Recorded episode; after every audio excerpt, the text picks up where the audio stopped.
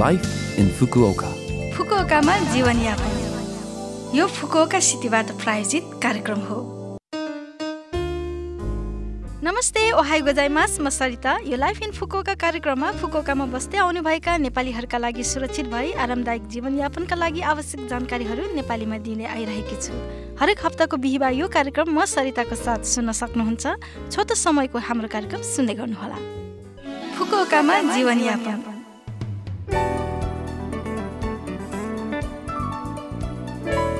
February तिन आउँदो शनिबार सेचुबुन पर्छ।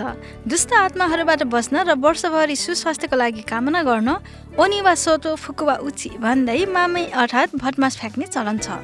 पछिल्ला वर्षहरूमा एहोमाकी खाने चलन सामान्य बन्दै गएको छ।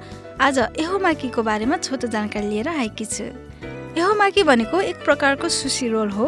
रोल गर्दा राख्ने सामग्रीहरू यस्तो नै हुनुपर्छ भन्ने कुनै नियम छैन तर भनिन्छ कि तामागोयाकी एबी आनागो काँक्रो सिताके च्याउ खानप्यो र साकुरा देनबु गरी सात प्रकारका सामग्रीहरू राख्नुभयो भने भाग्यका लागि अति राम्रो हुन्छ अरे साथै एहोमाकी खाने केही नियमहरू छन् जस्तै कि एकजनाले एउटा सिङ्गै फुटोमाकी खानुपर्छ। भनिन्छ सुसीमा राम्रो भाग्य हुने भएकोले यदि यसलाई काटेर वा टुक्रा गरेर खानुभयो भने राम्रो भाग्य हराउँछ अरे। त्यसैले राम्रो भाग्य प्राप्तिको लागि यसलाई सिँगै खानुपर्छ भन्ने गरिन्छ। त्यस्तै अर्को नियम छ यसलाई खाँदा वर्षको लागि शुभ मानिने दिशातर्फ फर्केर खानुपर्छ। यो वर्षको लागि पूर्व र उत्तर पूर्व शुभ मानिन्छ। त्यस अर्को नियम छ आफ्नो मनोकामना मनन गर्दै नबोलिकन सबै खान सकाउनुपर्छ। खाने कुरा गरेर आफ्नो भाग्यलाई हराउन भने नदिनुहोस्। मामी माकीको मामी सजिलै सुपर मार्केटमा किन्न पाइन्छ। समय भए फेब्रुअरी तिनमा तपाईँहरू पनि आफ्नो घरमा यस जापानी संस्कृतिको अनुभव लिएर हेर्नुभए कसो होला। आफ्नो राम्रो भाग्यका साथ यो वर्षलाई राम्रोसँग मनाऊ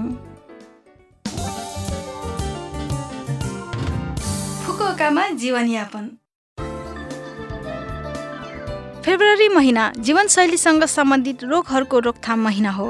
जीवनशैलीसँग सम्बन्धित रोगहरू जीवनशैलीको कारणले हुने रोगहरू हुन्। जीवनशैलीसँग सम्बन्धित रोगहरू जस्तै मधुमेह उच्च रक्तचाप र हृदयघात आदि असन्तुलित आहार र व्यायामको कमीले गर्दा हुन्छ। साथै धुम्रपान अत्याधिक मद्यपान र तनावका कारण पनि जीवनशैलीसँग सम्बन्धित रोगहरू निम्त्याउन सक्छ। स्वस्थ जीवन जिउनका लागि दिनको तिन पटक निश्चित समयमा सन्तुलित र उचित मात्रामा खाना खानु जरुरी छ। बजारमा पाइने तयारी खानेकुरा र चिल्लो खानेकुरा जस्ता पौष्टिक तत्त्व कम हुने आहारलाई निरन्तरता दिँदा मोटोपना र मधुमेह जस्ता रोग लाग्न सक्छ। राम्रोसँग चपाउँदा पाचन प्रणालीमा भार कम हुन्छ र मुखको वरपरका मांसपेशीहरू पनि बलियो हुन्छ। कम्तीमा पनि बिस मिनटको हाराहारीमा बिस्तारै खाने गरौँ। व्यायामको कमीको कारण मांसपेशीहरू घट्नाले शरीरलाई चाहिने ऊर्जामा कम हुन गई तौल बढ्ने सम्भावना बढी हुन्छ। मांसपेशी र शरीरलाई तन्दुरुस्त राख्न व्यायाम जारी राख्ने गरौँ। व्यायाम गर्ने अवसर कम भएका व्यक्तिहरूले बजार जाँदा हिँडेर जाने लिफ्ट वा स्कालेटरको प्रयोग नगरी सकेसम्म भर्याङको प्रयोग गर्ने आदि जस्ता दैनिक जीवनमा थोरै भए पनि मिल्ने समयमा अहिलेको भन्दा लगभग दस बढी व्यायाम गर्ने गरौँ। निन्द्राले मानसिक र शारीरिक थकान हटाउन र रोग प्रतिरोधात्मक क्षमता बढाउन भूमिका खेल्छ। रोग प्रतिरोधात्मक क्षमता कायम राख्न निन्द्राको समय सुरक्षित गर्न र निन्द्राको गुणस्तर सुधार गर्न आवश्यक छ।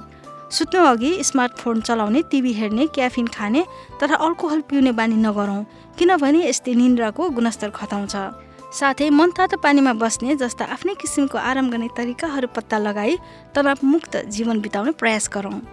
यस अवसरमा तपाईँ हामी पनि आफ्नो दैनिक जीवनशैलीको बारेमा सोचेर हेर्ने होइन त? यो फुकोका सहरको सूचना थियो।